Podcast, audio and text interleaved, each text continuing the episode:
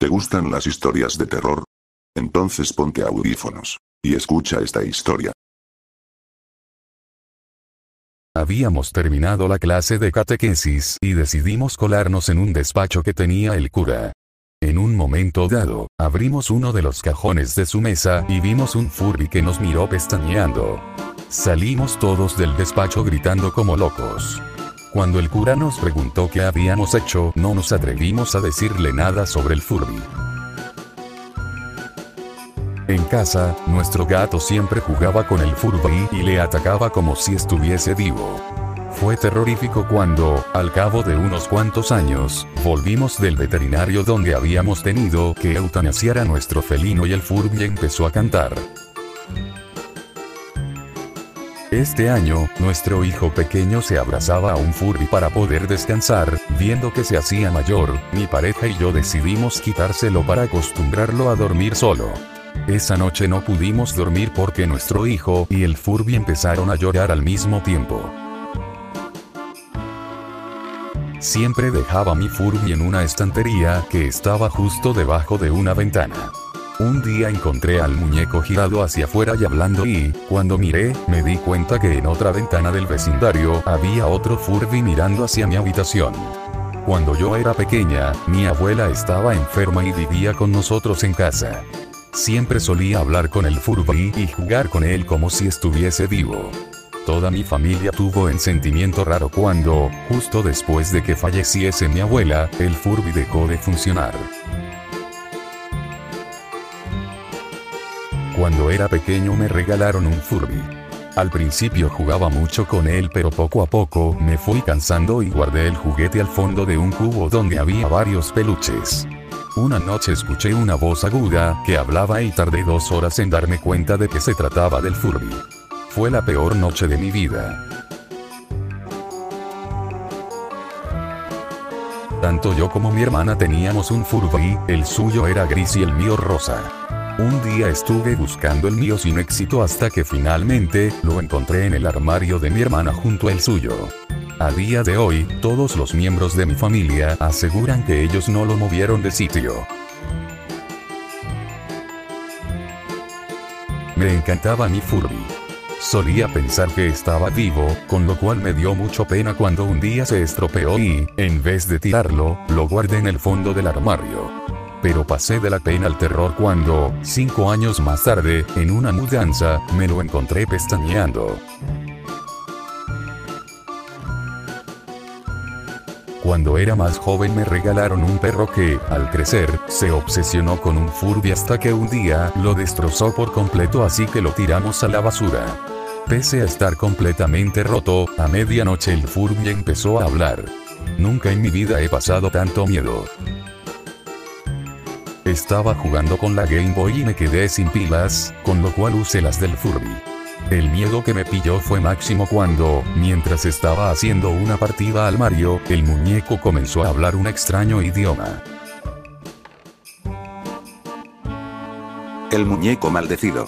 Este era un chico cuyo padre tenía una inmensa colección de muñecos, todos ellos hechos a mano por él mismo, desde sus caritas expresivas hasta las finas ropas que los cubrían y sus cabellos morenos, rubios, castaños o pelirrojos.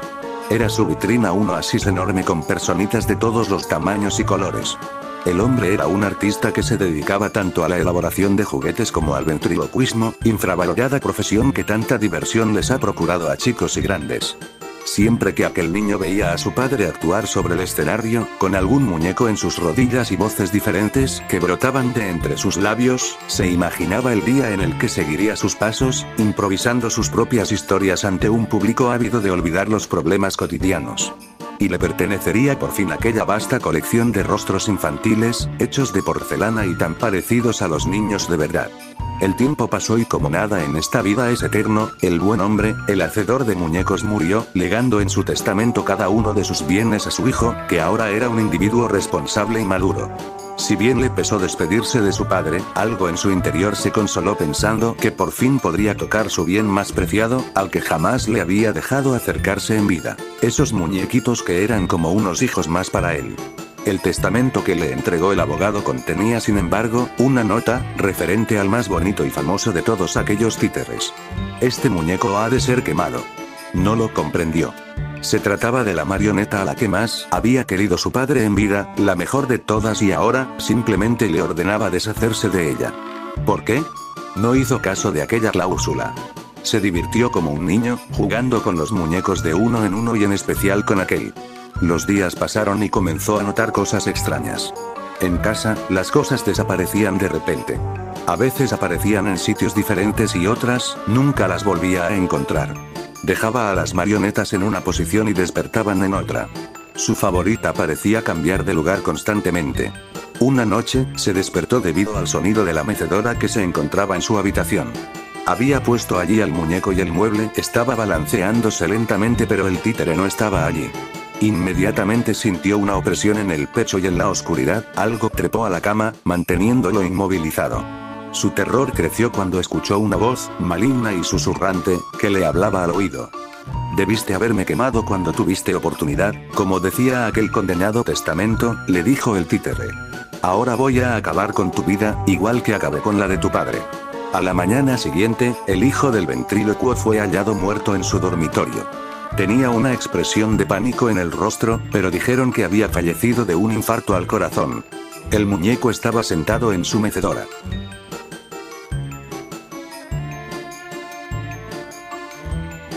La historia del muñeco payaso.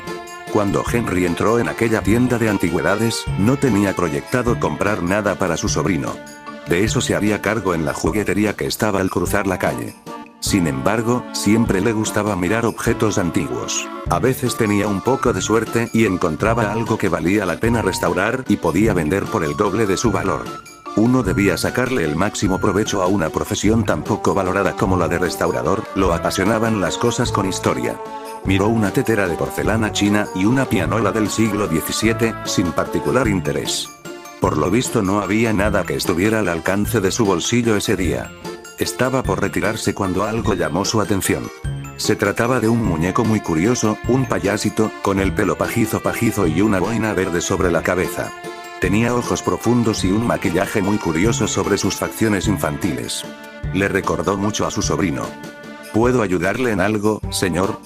Preguntó el dependiente, saliendo de detrás del mostrador. Ah, es usted de nuevo. ¿Encontró algo que le interese llevar? Tengo una caja de música muy parecida a la que compró la última vez. En realidad, dijo Henry, estaba interesado en saber el precio de este muñeco. Ese, Acaba de llegar hace poco, no creo que tenga tanto valor como otros objetos de aquí. Lo quiero para mi sobrino, cumple 7 años el fin de semana. Ah, comprendo, dijo el dueño de la tienda, pues si quiere, se lo puedo dejar en 10 dólares. La verdad no esperaba que se vendiera, es algo raro. Pero si a usted le parece, Henry asintió satisfecho y se marchó con el muñeco a casa. Lo puso en un estante de su habitación y se fue a dormir. Por la noche, se despertó al escuchar el llanto de un niño. Medio dormido, se preguntó si el hijo de sus vecinos estaría despierto, hasta que se percató de que los sollozos se escuchaban en su habitación. Pálido, Henry miró hacia el estante. La expresión del payasito había cambiado por completo, ahora tenía unos ojos tristísimos y su boca se curvaba hacia abajo, en un gesto de melancolía. Una lágrima pequeña brillaba en su mejilla. Imposible, murmuró, levantándose para tomar el juguete entre sus manos. Debo de estar soñando. En ese momento, las pupilas del muñeco se movieron para fijarse en las suyas y Henry sintió que lo recorría un escalofrío de terror. Ese maldito payaso lo estaba mirando. No tuvo tiempo de reaccionar. El juguete se movió y le saltó encima, haciendo que trastabillara y cayera en el suelo. Henry soltó un grito de terror que despertó a varios de sus vecinos. Al día siguiente, Henry miró como la policía forense recogía su cuerpo del suelo, el cual yacía con una expresión escalofriante en el rostro. Y él, atrapado dentro de ese maldito muñeco de payaso, no podía sino sonreír falsamente, impotente y desesperado. Estaría condenado a llorar para siempre. Historia de la muñeca de abuela. Fue en su cumpleaños número 13 que María Luisa recibió una muñeca de trapo vieja y sucia de parte de su tía Estela. El regalo había estado en la familia durante tres generaciones. antes de su tía, perteneció a su tía abuela Clara, quien había fallecido misteriosamente a los 14 años de edad. Por su apariencia María Luisa no disfrutó del regalo, de hecho, lo descartó varias veces y dejó en un estante para que siga acumulando polvo, cuestión que era costumbre para la muñeca de trapo, que tenía el pelo amarillo, los ojos saltones bien redondos y negros, y extremidades largas. La muñeca había nacido en Francia, lugar en donde una importante compañía de juguetes para niños trabaja. Fue exportada a Norteamérica y la muñeca de trapo que ahora era de María Luisa, siempre había tenido la misma suerte, reclinada en un estante para acumular polvo. No era que estuviese defectuosa, sino que por una y otra razón nadie la elegía, se quedaba sola, tan sola como su tía abuela Clara, que no tuvo hijos ni marido, ni la tía Estela, que tampoco tiene hijos ni marido. Según su madre Mónica pretendientes no le faltaron a Clara ni a Estela, pero dicen que los hombres que se le acercan pasan a convertirse en hombres muertos.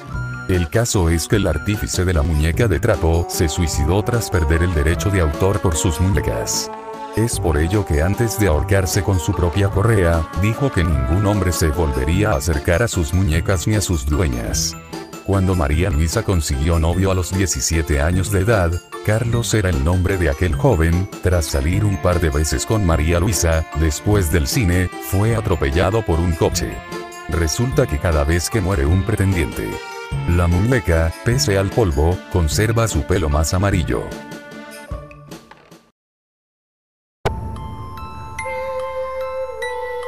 Si te gustaron las historias dale me gusta. Que tengas suerte. Y te deseo que no duermas esta noche.